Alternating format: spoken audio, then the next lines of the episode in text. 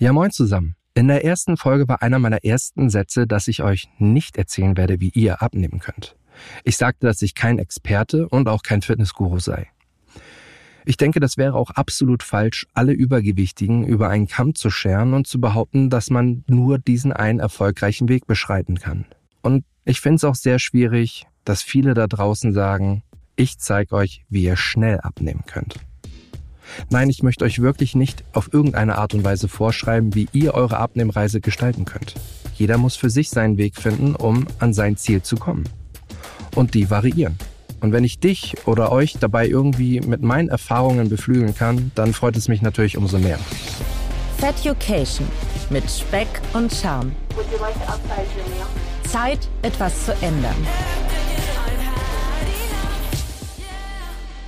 Schön ist es auch zu wissen, dass normalgewichtige Menschen den Podcast hören, um die Perspektive der Übergewichtigen besser verstehen zu können. Sagen möchte ich eigentlich, jeder ist auf meiner Reise willkommen. Ja, und mittlerweile läuft diese Reise seit sechs Wochen. Und ich würde jetzt ganz gerne einen kleinen Blick in die Vergangenheit werfen. Ja, wie heißt es doch so schön? Aller Anfang ist schwer und der Start vor sechs Wochen, ja, da lag mein Gewicht bei stolzen 125,2 Kilo. Ein paar Wochen später habe ich durch meine Ernährungsumstellung 2,2 Kilo abgenommen. Das ist jetzt nicht immens viel, aber hey, es ist für mich auf jeden Fall der erste Schritt in die richtige Richtung. Eines meiner Einstiegsprobleme war die Portionsgröße. Ich aß meistens nicht nur einen Teller, der Rand voll war, sondern eher zwei. Und um das Problem aufzuhebeln, habe ich angefangen mit Kochboxen zu arbeiten. Dort war die Menge eben durch die Box limitiert und es gab nur das, was drinne war. Ein weiterer Punkt, das Vorbereiten der Mahlzeiten. Es ist immer noch ein Thema. Aber auch hier konnten mir die Kochboxen zum Beispiel Inspiration anbieten und das Vorplan der Mahlzeiten wurde mir auch ein Stück weit abgenommen. Also für mich ein absoluter Pluspunkt. Ja, und dann war da noch das Sättigungsgefühl. Das kam bei mir recht spät. Ich habe mir angewöhnt, gründlich zu kauen, langsam zu essen und auch mal zwischendurch kurze Pausen von drei bis vier Minuten einzulegen. Mittlerweile kann ich echt stolz sagen, dass ich meist nur noch einen Teller esse und auch hier sogar ab und an sogar was liegen bleibt. Ja, und das bringt mich zum letzten Punkt, liegen bleiben. Bewegung. Eigentlich würde ich wieder sehr gerne anfangen mit Basketball, aber das ist noch nicht der richtige Zeitpunkt, da durch mein Gewicht einfach die Gelenke damit zu sehr beansprucht werden. Daher heißt es für mich immer noch, die richtige Bewegung zu finden und bis ich das geschafft habe, bis ich da die richtige Sportart für mich gefunden habe, heißt es, mehr Bewegung in den Alltag reinzubringen. Und das sieht folgendermaßen zum Beispiel bei mir aus. Wenn ich mit einem Carsharing-Auto zur Arbeit fahre, nehme ich nicht das, was direkt um die Ecke steht, sondern das, was ein paar Minuten entfernt ist, wo ich also demnach hinlaufen muss. Ähnlich verhält sich das dann auch beim Parken. Ich nehme nicht den Parkplatz direkt vor der Firma, sondern der, der ein, zwei Straßen weiter ist. Ja, und falls ihr noch irgendwie Tipps haben solltet, wie ich noch mehr Bewegung in meinen Alltag bringen kann, sagt mir gerne Bescheid. Unter feducation at gmail.com oder schreibt mir einfach gerne eine DM bei Instagram. Dort findet ihr mich auch unter dem Namen Feducation. Ja, und schön ist es auch, dass meine Freunde und Kollegen auf mich aufpassen. Auf der Arbeit sah das neulich folgendermaßen aus. Meine Kollegin Valeria, mit der ich auch beim Sport war, das könnt ihr übrigens in Folge 3 nochmal hören, hat mir eine Mini-Rittersport weggenommen, die ich mir aus der Cafeteria geholt hatte. Sie sagte sowas wie, naja, das muss jetzt noch nicht wirklich sein, oder? Ey, das hat mich echt geärgert. In den ersten drei Minuten war ich richtig stinkig.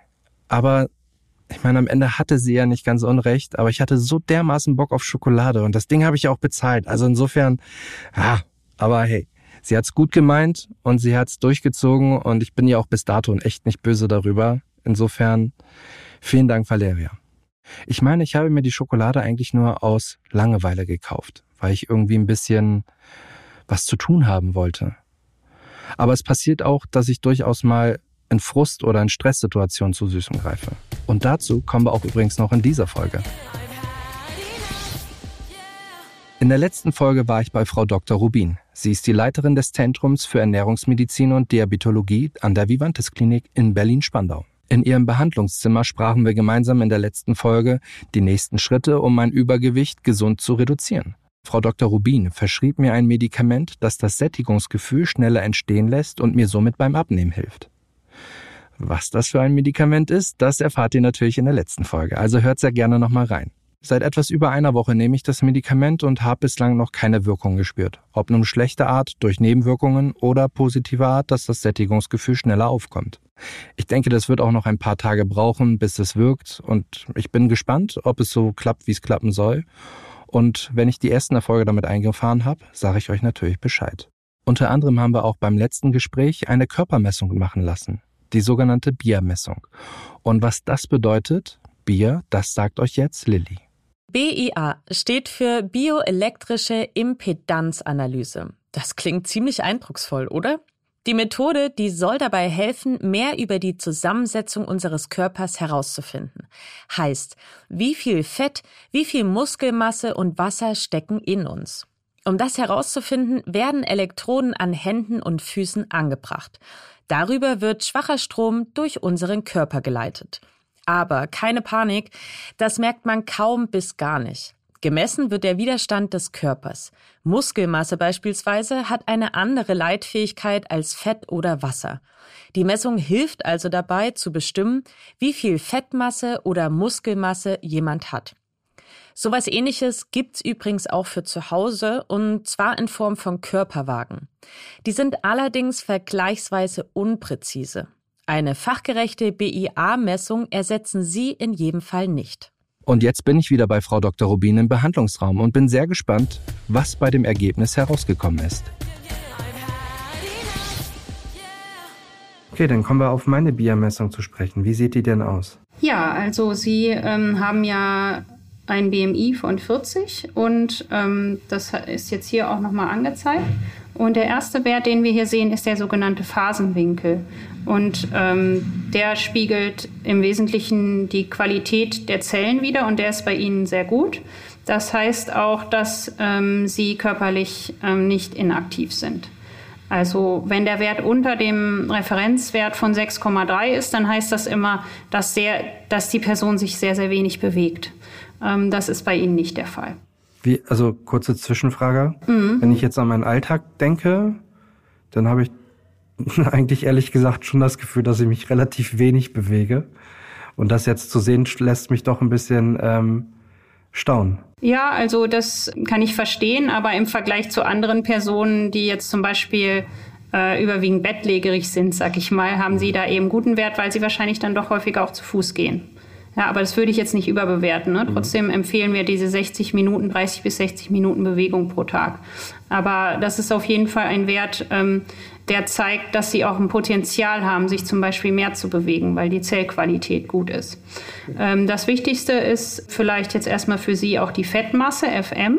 Mhm. Da sieht man, dass Sie ähm, 50 Kilogramm Fettmasse im Körper haben. Das ist was, da müssen wir auf jeden Fall in den nächsten Monaten hinkommen, dass äh, sie die Fettmasse reduzieren. Die Muskelmasse ist aber im Moment nicht das Problem. Wo würde demnach dann mein Idealgewicht liegen? Das Idealgewicht hätten Sie ab einem BMI von 25. Das wären 75 Kilo. Und wenn ich mich bei 80 oder 85 Kilo einpendeln würde oder bis dahin käme, sicherlich wäre mir damit gesundheitlich schon sehr viel äh, geholfen. Aber diese 75 Kilo, sind die dann auch realistisch? Nein, also ich halte das nicht für realistisch, gerade weil sie auch eine relativ hohe Muskelmasse haben und ich halte das auch nicht für sinnvoll. Jetzt das sowieso als Ziel anzustreben, ist gar nicht sinnvoll, weil dafür müssen sie ja ähm, jetzt sehr, sehr viel abnehmen. Und das wollen wir, wenn, auch nicht in, in sechs Monaten, das wollen wir noch nicht mal in einem Jahr und wahrscheinlich auch nicht in zwei Jahren, weil sie dann zu viele Defizite entwickeln, wenn sie so stark die Kalorienzufuhr reduzieren. Also ähm, das ist sowieso immer das Wichtige bei der, bei der Gewichtsreduktion, dass man, dass, dass man die Ziele erreichbar gestaltet. Und es wäre jetzt natürlich totaler Quatsch, wenn ich Ihnen sagen würde, Ihr Ziel sind 75 Kilogramm. Das ist so unendlich weit weg und ähm, ich würde das auch aus gesundheitlichen Gründen jetzt gar nicht empfehlen. Ich habe mir das ähm, Etappen-Sommerziel sehr sportlich gesetzt, dass ich zweistellig werde. Das wären jetzt ab quasi ab Zeitpunkt der Aufnahme noch etwa vier, vier Monate. Das sind etwa 23, 20 Kilo noch, die runter müssen. Wäre das gesund oder eher ungesund, wenn ich in, der, in dem Zeitraum so viel Gewicht verliere? Das finde ich schon zu viel. Das ist zu viel? Ja. Wo, wo wäre denn das gesunde Mittelmaß? Wenn Sie jetzt 23 Kilo abnehmen wollen in vier Monaten, müssen Sie ganz stark Ihre Kalorienzufuhr reduzieren. Das hat für Sie starke Einschränkungen zur Folge. Das Risiko, dass sie das nicht auf Dauer durchhalten, ist relativ groß. Und der Jojo-Effekt, der dann resultiert, ist für sie äh, resultieren könnte, wäre für sie wieder mit Risiken verbunden.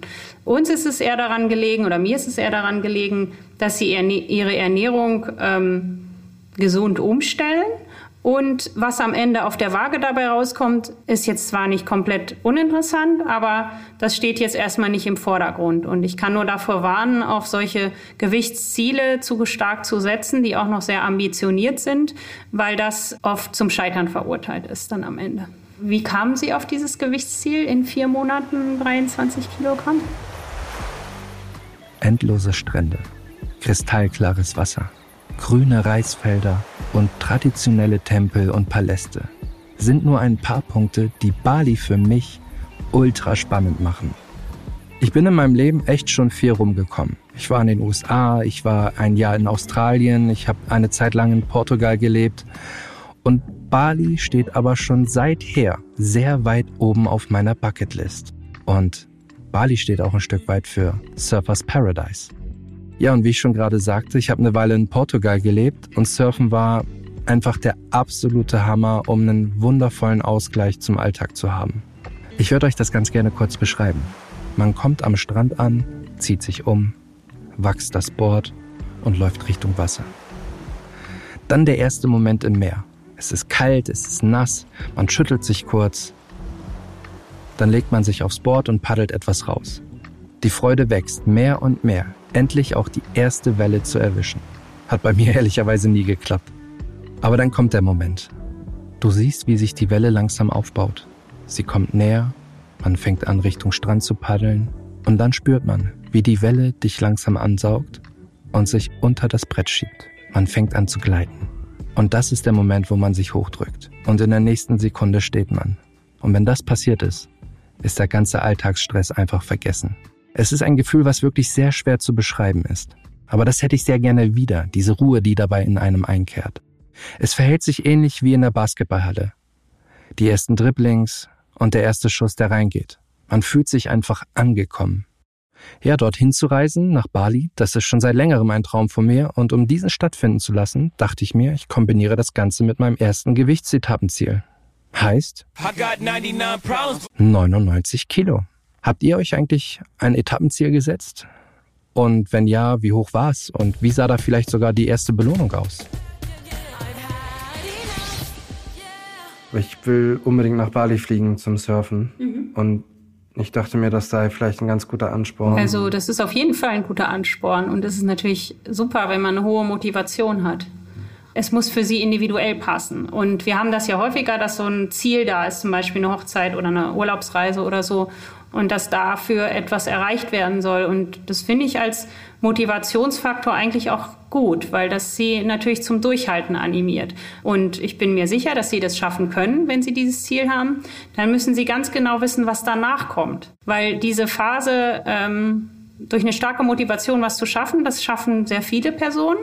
Und dann ist oft hinterher das Problem mit dem Durchhalten. Also das ist fast noch wichtiger, ähm, dass wir dann den Kontakt haben, als vielleicht jetzt in dieser Zeit. Weil was Sie jetzt machen können, um Gewicht zu reduzieren, da haben Sie, glaube ich, schon recht viele gute Ideen und haben das auch in der Vergangenheit ja schon geschafft. Und der ähm, Knackpunkt ist dann, glaube ich, hinterher. Ja, und wie heißt es doch so schön? Vor dem Spiel ist nach dem Spiel. Ja, und um nicht nur mein Etappenziel zu erreichen, sondern auch das Langzeitziel, die 80 Kilo, muss ich weiterhin meine Ernährung lecker und gesund optimieren, damit ich auch langfristig damit durchs Leben komme. Das heißt, dass ich meinen Kalorienbedarf entsprechend noch anpassen muss. Die DGE gibt dafür einen durchschnittlichen Tagesbedarf von 2400 Kalorien bei Männern und ca. 2200 Kalorien bei Frauen an wobei die natürlich sehr stark schwanken können, je nach Alter und Geschlecht, sagt Frau Dr. Rubin und empfiehlt daher für die Gewichtsreduktion eine Kombination aus Ernährungsumstellung und Bewegungstherapie. Um ein entsprechendes Energiedefizit aufbauen zu können, muss ich also entsprechend drunter liegen, um mein Gewicht zu reduzieren. Frau Dr. Rubin sagte mir, dass ca. 400 bis 600 Kalorien pro Tag reduziert werden müssten, um entsprechend gesund ans Ziel anzukommen. Ich habe ihr noch ein paar weitere Fragen gestellt, um nachhaltig an mein Ziel zu kommen. Aber gibt es dann für die Anfangszeit die perfekte Diät? Nein, also die perfekte Diät in dem Sinne, dass ich da jetzt eine bestimmte Diät propagiere, gibt es nicht. Ähm, sondern die Wahrheit liegt wahrscheinlich da, dass eine Individualisierung sinnvoll ist. Das heißt, wir schauen uns das Ernährungsprotokoll an und machen eine gute Anamnese, also Befragung ähm, der ähm, Patientinnen und Patienten, um zu schauen, was ist eigentlich umsetzbar. Wenn jetzt zum Beispiel jemand sowieso ungern frühstückt, ähm, dann bietet sich manchmal das Intervallfasten an. Wenn jemand gerne Brotmahlzeiten isst, äh, so sage ich mal der typische Deutsche, Morgensbrot, Abendsbrot, ist Low Carb einfach schwer umsetzbar. Da würde ich eher Richtung Low Fat empfehlen. Aber das muss man eben ganz stark davon abhängig machen, was, was umsetzbar ist und auch gewünscht ist. Mhm. Zusätzlich kann man auch noch eine Formularernährungsphase einbauen oder auch ähm, einzelne Mahlzeiten ersetzen durch ähm, solche Getränke, die alle Nährstoffe und Vitamine und Mineralstoffe enthalten. Allerdings führt das natürlich auch nicht zu einer Verhaltensänderung, sondern das ist einfach nur eine Methode, um schneller Gewicht zu reduzieren. Gibt es grundsätzlich einen perfekten Speiseplan? Perfekt ist natürlich ein starkes Wort, das vielleicht nicht, aber wir wissen natürlich, äh, und das ist inzwischen ja auch gut wissenschaftlich untermauert, dass bestimmte Nahrungsmittel gesundheitsförderlich sind. Das gilt also eben nicht nur für Personen mit Übergewicht, sondern auch für die Normalbevölkerung. Und ähm, da ist ganz klar vorne eben das Gemüse, Hülsenfrüchte, ähm, Nüsse, Obst ähm, und möglichst ballaststoffhaltige Nahrungsmittel. Ballaststoffe, da denkt man zunächst mal an Vollkornprodukte, die sind auch wichtig. Allerdings gibt es eben auch lösliche Ballaststoffe, die sind zum Beispiel auch in Obst enthalten. Aber wir sagen ungefähr die Hälfte des Tellers bei so einem typischen Mittagessen sollte Gemüse ausmachen oder Hülsenfrüchte. Ist die Essenspyramide denn überhaupt noch up-to-date in dem Zusammenhang? Ähm, ja, eigentlich schon, ähm, wobei man die teilweise für bestimmte ähm, Ernährungsmuster, die zum Abnehmen helfen, auch umstellt. Aber grundsätzlich ist es ja so, die Basis ist äh, Gemüse in der Ernährungspyramide und dann kom- kamen traditionell die Vollkornprodukte, die auch kohlenhydratreich sind. Ähm, die sind inzwischen auf einigen Pyramiden, die verwendet werden, auch ein bisschen nach oben gerutscht. Ähm, das kann man halten, wie man möchte oder wie es einem beliebt, sag ich mal. Ob man jetzt mehr oder weniger ähm, beispielsweise Gebäck in Vollkornprodukteform verzehrt, das sehen wir jetzt heutzutage nicht mehr ganz so streng. Wenn stattdessen eben gesunde Fette beispielsweise ein bisschen weiter nach unten an die Basis rutschen, das heißt also häufiger verzehrt werden, dann haben wir auch nichts dagegen. Aber am Ende muss natürlich die Kalorienbilanz stimmen. Das heißt, ich könnte mich auch, wenn die Kalorienbilanz stimmt, den ganzen Tag von Gummibärchen ernähren. ähm, ja, also das äh, wäre natürlich auf Dauer nicht gesundheitsförderlich. Wie gesagt, das würde ja den Prinzipien einer gesunden Ernährung, die ich eben erläutert habe, äh, absolut widersprechen. Aber zum Abnehmen, wenn Sie jetzt äh, meinetwegen nur 500 Kalorien Gummibärchen essen, würde das natürlich auch funktionieren. Aber es wäre sehr ungesundes Abnehmen. Kalorien sind eine Maßeinheit für Energie, die in Lebensmitteln enthalten ist. Bei Lebensmitteln wird zwar immer von Kalorien gesprochen, aber eigentlich sind damit Kilokalorien gemeint. Offiziell wurde die Einheit durch Joule bzw. Kilojoule abgelöst. Die alten Bezeichnungen allerdings, die halten sich ziemlich hartnäckig. Kalorienbombe klingt ja auch viel besser als Joule-Bombe. Es gibt demnach keine guten oder schlechten Kalorien. Letztlich geht es immer darum, welche Nährstoffe Kalorien liefern. Lebensmittel mit viel zugesetzten Zucker oder gesättigten Fetten, die können zwar viele Kalorien enthalten, liefern jedoch nur wenig essentielle Nährstoffe wie Vitamine, Mineral- oder Ballaststoffe. Wer zu viel davon isst, der wird höchstwahrscheinlich zunehmen und ganz ehrlich seiner Gesundheit auch wenig Gutes damit tun. Auf der anderen Seite können Lebensmittel mit einem hohen Gehalt an Ballaststoffen, Proteinen, ungesättigten Fettsäuren, Vitaminen und Mineralstoffen zwar auch viele Kalorien enthalten. Gleichzeitig liefern sie aber wichtige Nährstoffe und können so dabei helfen, dass wir uns schneller gesättigt fühlen. Außerdem senken sie das Risiko, an chronischen Krankheiten wie Herzerkrankungen, Diabetes oder Krebs zu erkranken. Zu einer ausgewogenen Ernährung gehört dementsprechend auch, sowohl die Nährstoffdichte als auch den Kaloriengehalt von Lebensmitteln im Blick zu behalten. Wusstet ihr, dass früher auch die Leistung von Heizungen in Kilokalorien pro Stunde angegeben wurden? Man könnte also ausrechnen, wie viele Gummibärchen man bräuchte, um eine Heizung zu betreiben. Würde das nicht viele Probleme sogar lösen? Habt ihr schon mal von einer Gummibärchenheizung gehört? Aber gut, ich denke, das wird so schnell nicht passieren. Was allerdings bei mir sehr schnell passiert, ist leider der Griff zu Süßigkeiten an Tagen, die nicht so rund laufen. Und so einen hatte ich erst vor kurzem und habe glücklicherweise das Handy dabei gehabt und mal auf Aufnahme gedrückt. Lasst uns mal reinhören. Junge, Junge, Junge. Wie denn doch ein stressiger Tag oder ein blöder Tag das Gefühlsleben ein bisschen ins Chaos stürzen kann, nur weil irgendwelche Sachen abgesagt wurden, Termine nicht so eingehalten werden konnten, wie sie hätten sollen habe ich das ganz dringende Bedürfnis, nach Süßigkeiten zu greifen. Ich muss gestehen, ich habe das auch heute leider gemacht. Ich fühle mich schlecht in doppelter Hinsicht. Frustriert darüber, dass ich es gemacht habe und frustriert darüber, dass der Tag so kacke war. Ja, auch das ist eine Seite des Lebens. Und auch eine Seite von mir, die ich hier euch im Podcast gerne zeigen möchte. Ich glaube, Frust schiebt jeder mal und ich muss noch für mich lernen, nicht nach Zucker in dem Moment zu greifen, sondern vielleicht nach einem Apfel. Ich weiß nicht, ob ihr den Frust und die Genervtheit rausgehört habt, aber es war kein schöner Tag für mich. Und dann hat man diesen inneren Kampf, den man mit sich führt. Auf der einen Seite das dringende Bedürfnis, die genervten Bahnen zu beruhigen und, und auf der anderen Seite der Medaille das Gewissen, das einem sagt, lass es liegen, das brauchst du doch eigentlich gar nicht. Und schau doch mal, du hast doch schon so gut abgenommen, versau dir das nicht. Ja, und dennoch kommt der Griff nach etwas Süßem, nach Gummibärchen, Schoki oder sauren Süßigkeiten. Und dann atmet man die ein, ja, und dann geht's einem auch meistens für ein paar Sekunden sogar echt gut und die Minuten danach sind dann die, die dann hässlich werden. Aber wie geht ihr denn eigentlich damit um? Habt ihr da für euch schon den richtigen Hebel gefunden? Wie verhält sich das denn eigentlich mit Lebensmitteln, die aus dem Molkereibedarf kommen, beispielsweise Käse? Da habe ich mal gelesen, dass das in der Abnehmphase eher schädlich bzw. nicht ganz so förderlich sei, auf solche Produkte ähm, zurückzugreifen. Das ist eigentlich wissenschaftlich ähm, nicht wirklich begründet. Ähm, wir empfehlen zur Gewichtsreduktion auch, auch häufig proteinreiche Diäten, also mit viel Eiweiß. Und Milchprodukte sind gute Eiweißlieferanten. Bei den Milchprodukten ähm, muss ich zwei Aspekte noch sagen. Also das Entscheidende bei der Auswahl der Milchprodukte ist natürlich auch der Fettgehalt, weil wenn Sie jetzt zum Beispiel einen Käse in größerer Menge essen mit 60 Prozent Fett, zum Beispiel so ein typischer Weichkäse, dann äh, nehmen Sie viel zu viele Kalorien zu sich. Aber was wir eben empfehlen, auch zur Gewichtsreduktion, ist zum Beispiel Magerquark, weil der auch einfach sehr gut sättigt ähm, durch diesen hohen Proteingehalt. Also Magerquark beispielsweise mit Obst und Haferflocken zum Frühstück, das wäre etwas, was wir ähm, sehr gerne empfehlen, auch in Gewichtsreduktionsphasen. Phasen.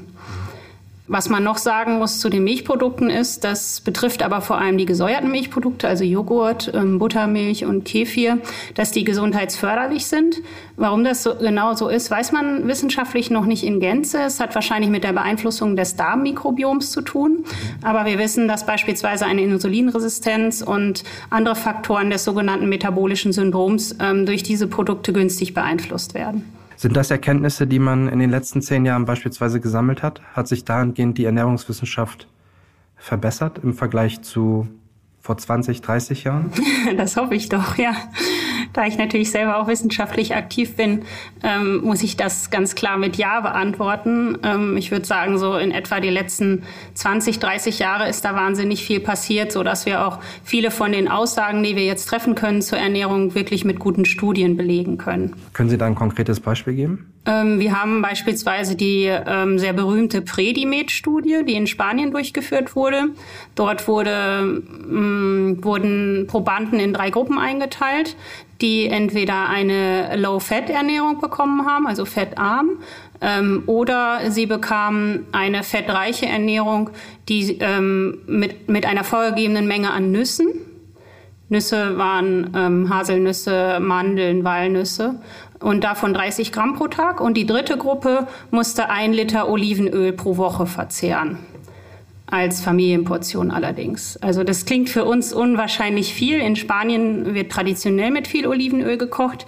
Und ähm, diese Studie hat ziemlich aufregende äh, Ergebnisse erbracht, weil dort gezeigt werden konnte, dass in der Low-Fat-Gruppe, also in der fettarmen Gruppe, was wir ja früher eben auch sehr empfohlen haben zur Gewichtsreduktion, ähm, die Ergebnisse ähm, schlechter waren als in der Gruppe mit viel Fett, also den guten Fetten durch Nüsse und Olivenöl. Und das waren jetzt auch nicht nur sogenannte Surrogatparameter, die besser waren, also zum Beispiel Blutwerte, sondern es ging wirklich um die Entwicklung von Krankheiten. Also Herzinfarkte und Schlaganfälle ähm, waren seltener in der Gruppe, die viele gesunde Fette verzehrt hat. Wie verhält sich das denn heute mit der veganen und vegetarischen Ernährungsweise?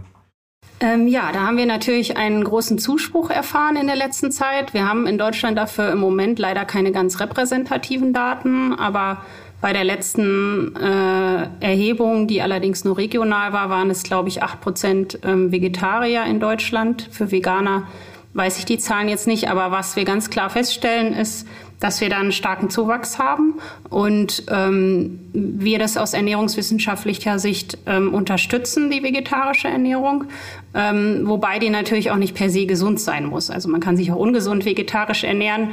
Gummibärchen sind ja möglich bei der vegetarischen Ernährung oder Pudding oder was auch immer. Aber wenn die vegetarische Ernährung eben sehr pflanzenbetont ist, dann ist sie eben auch gesund.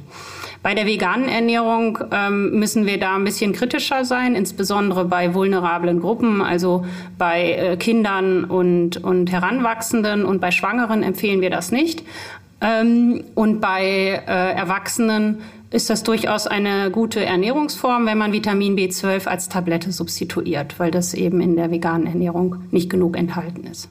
Ist die vegane bzw. auch vegetarische Ernährung gut zum Abnehmen? Das kann sie sein, wenn sie kalorienreduziert ist. Ja, und Kalorien sparen kann man ja nicht nur mit vegetarischen oder veganen Produkten, sondern auch mit solchen Sachen wie Coke Zero und ähnlichem. Ja, und es gibt auch so ein paar Produkte, die ich tatsächlich gut finde.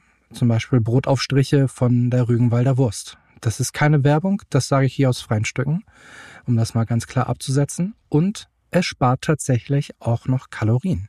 Vergleicht gerne mal die Produkte zwischen den pflanzlichen und den tierischen.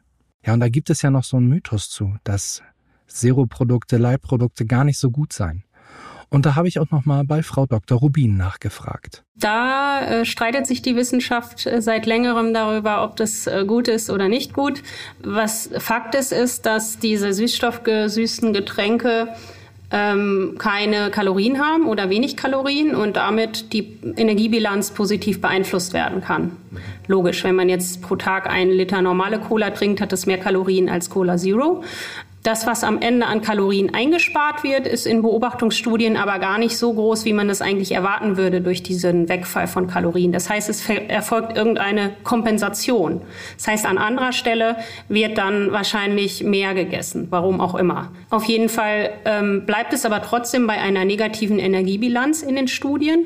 Und wenn man alle Studien so in so einer Metastudie zusammenfasst, sieht man auch, ähm, dass da ein positiver Gewichtseffekt daraus resultiert aus diesen ähm, Produkten.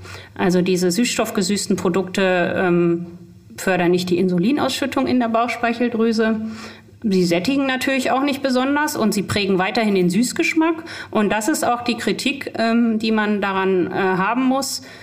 Vielleicht führt es auch zu dieser Kompensation, dass der Süßgeschmack bleibt. Und das ist was, was wir ernährungswissenschaftlich oder ernährungsmedizinisch, muss ich sagen, eigentlich ab gewöhnen wollen. Das ist ja wie die Gewöhnung an Salz, so ist die Gewöhnung an Süß und Zucker ähm, einfach eine Frage der Exposition. Und wenn Sie jetzt immer süße Getränke nehmen, auch wenn die mit Süßstoff gesüßt sind, dann verlangen Sie auch an anderer Stelle nach sehr Süßem, zum Beispiel bei einem Joghurt. Mhm. Und ähm, wir empfehlen deshalb eben entweder, es gibt ja unterschiedliche Typen, manche sagen wie beim Rauchen, ich höre komplett auf, oder man versucht das stufenweise zu reduzieren. Das heißt, ähm, ich trinke vielleicht nur noch ein Glas am Tag oder ich verdünne das dann jeweils. Das empfehlen wir bei Säften eben auch. Viele, die viel Fruchtsaft trinken, was ja auch viele Kalorien hat, versuchen wir dadurch umzustellen, was wir sagen, dann verdünnen sie erstmal eins zu eins und dann eins zu zwei und dann eins zu drei, damit einfach weniger Kalorien reinkommen. Gibt es einen Trick, um das Sättigungsgefühl schneller kommen zu lassen? Ja, also wir empfehlen ja immer eine Trinkmenge von zwei Liter pro Tag von kalorienfreien, äh, freien, freien, kalorienfreien Flüssigkeiten. Das ist dann also immer schon mal ganz gut vor dem Essen, auch wenn man hungrig ist und am liebsten sofort starten möchte, ein Glas Wasser zu trinken, ein großes Glas Wasser. Ähm, langsam essen ist natürlich der wichtigste Faktor, dass man ähm, auch am Anfang auf die Uhr schaut und sich sagt, ich brauche jetzt mindestens 10, 15 Minuten für diese Mahlzeit und die Zeit nehme ich mir. Man ist natürlich im Sitzen, in Ruhe, lässt sich nicht ablenken durch Handys oder Fernseher nebenbei und nimmt sich einfach die Zeit. Weil bis ähm, die Magendehnung zu einem Sättigungssignal im Gehirn führt, das dauert einfach 10, 15 Minuten und ähm, deshalb braucht man die Zeit. Ansonsten ähm, ist es auch noch sinnvoll, wenn man mit den kalorienarmen Lebensmitteln anfängt, falls man mehrere hat in seinem in seinem Menü, sag ich mal. Also beispielsweise ein Salat, äh, ein Rohkostsalat oder auch sonst Rohkost oder kann auch nur ein Stück Gurke sein oder, oder Möhre am Anfang der Mahlzeit zu essen und dann auch ein paar Minuten zu warten, damit schon ein gewisses Sättigungsgefühl einsetzt. Ja, der beste Salat, das ist der, der auf einer Pizza mit Parmaschinken und Feigen ist. Aber Frau Dr. Rubin hat recht. Ich sollte mir kleine Snacks mit geringen Kalorien vorbereiten, wie zum Beispiel die erwähnte Gurke, um das Sättigungsgefühl schneller kommen zu lassen. Ja, aber so ein Caesar Salad schmeckt einfach besser, wenn da dickes, fettes Dressing drauf ist, oder nicht? In dem Zusammenhang lasse ich mir doch noch mal kurz von ihr erklären, was eigentlich gute und was schlechte Fette sind. Inzwischen hat man das so ein bisschen auch verlassen, dieses Prinzip, wobei man immer noch sagen kann, die schlechten Fette sind die tierischen Fette, die viele gesättigte Fettsäuren enthalten. Und ähm, die guten Fette sind die, die viele ungesättigte Fettsäuren enthalten. Das sind vorwiegend pflanzliche Fette. So ein bisschen so eine Zwischenstufe ähm, sind äh, Milchprodukte, die enthalten ja auch gesättigtes Fett. Da sind aber spezielle Fettsäuren drin, ähm, die nur in Milchprodukten vorkommen und die zum Teil auch positive Eigenschaften haben. Also es gibt durchaus auch gesättigtes Fett, was günstig sein kann, aber ungünstig äh, sind in der Regel die gesättigten Fette, die zum Beispiel an fetten Fleisch sind. Oder sogenannte Transfettsäuren, die entstehen bei der industriellen Verarbeitung von Fetten. Die sind auf auf jeden Fall auch gesundheitsschädlich. Und die gesunden Fette, das sind eben die, die vor allem in Pflanzenölen, in Nüssen vorkommen. Aber auch die natürlich mit Bedarf verwenden. Die Kalorienzahl ist bei den guten und schlechten Fetten gleich. Also das sind neun Kalorien pro Gramm Fett. Und damit ist das der größte Energieträger in der Nahrung. Wir haben ja Kohlenhydrate, Eiweiß und Fett in unserer Nahrung an den sogenannten Makronährstoffen, also die großen Bausteine. Die kleinen Bausteine sind dann noch die Vitamine und Mineralstoffe. Und die großen Bausteine, da haben wir eben Fett neun Kalorien pro ein Gramm, Kohlenhydrate vier Kalorien und Eiweiß vier Kalorien pro Gramm. Das heißt, wir haben eben fast doppelt so viel Kalorien pro Gramm bei den Fetten, ob die jetzt gut oder schlecht sind. Und das trägt natürlich stark zur Energiebilanz des Tages bei. Ich habe noch ein paar Mythen mitgebracht. Dicke Menschen wissen eigentlich ganz genau, was richtige Ernährung ist. Ähm, ja, das halte ich jetzt nicht für einen Mythos, sondern ähm, die meisten Patientinnen und Patienten, die vor mir sitzen, die wissen ganz genau, was gesunde Ernährung ist. Die haben sich äh, viel mehr damit beschäftigt, sage ich mal, als die Normalbevölkerung, zwangsläufig, zwangsläufig, weil sie oft schon Gewichtsreduktionsphasen hinter sich haben. Manchmal besteht halt noch so eine Verwirrung, was ist denn jetzt eigentlich gesunde Ernährung? Aber die wichtigsten Tools kann eigentlich jeder Adipöse aufzählen. Dicke Menschen haben ein Mikrobiom, das sie regelrecht dazu zwingt, falsche Dinge zu essen. Nein, ähm, das würde ich so nicht sagen. Das Mikrobiom ist sehr stark von der Ernährung abhängig und ist ja auch, ähm, sage ich mal, volatil. Das heißt, wenn Sie jetzt zum Beispiel ganz ballaststoffarm gegessen haben mit wenig Obst und Gemüse und dann anfangen, davon ganz viel zu essen, dann verändert sich Ihr Mikrobiom ganz klar. Das verändert sich dann in eine positive Richtung. Es gibt natürlich auch Daten dazu, dass die Genetik das Mikrobiom ähm, mit beeinflusst, aber die Ernährung beeinflusst das Mikrobiom auch. Und wir haben das selber in der Hand, das Mikrobiom umzuschalten in die richtige Richtung. Essen Number One Thema beim Abnehmen. Ein Thema, was uns, mich, auch in den nächsten Wochen weiterhin intensiv begleiten wird. Denn, wie Frau Dr. Rubin in der letzten Folge empfahl, habe ich endlich eine Ernährungsberaterin gefunden, die auf meine individuellen Bedürfnisse eingehen möchte. Und wie das Ganze klingt, das hört ihr in der nächsten Woche. Es war mal wieder ein Fest, dass ihr mir heute wieder eure Aufmerksamkeit geschenkt habt. Wenn euch der Podcast gefallen hat, ihr Fragen, Anregungen oder Anmerkungen habt, zögert bitte nicht. Schreibt mir gerne eine Nachricht auf Instagram unter feducation oder eine Mail an feducation at gmail.com. Ja, und bis dahin würde ich mich sehr freuen, wenn ihr den Podcast auf euren Plattformen bewertet, kommentiert und auch gerne ein Abo dalässt, damit ihr natürlich nicht die nächste Folge verpasst. Habt eine schöne und leckere Woche. Feducation mit Speck und Charme. Zeit, etwas zu ändern.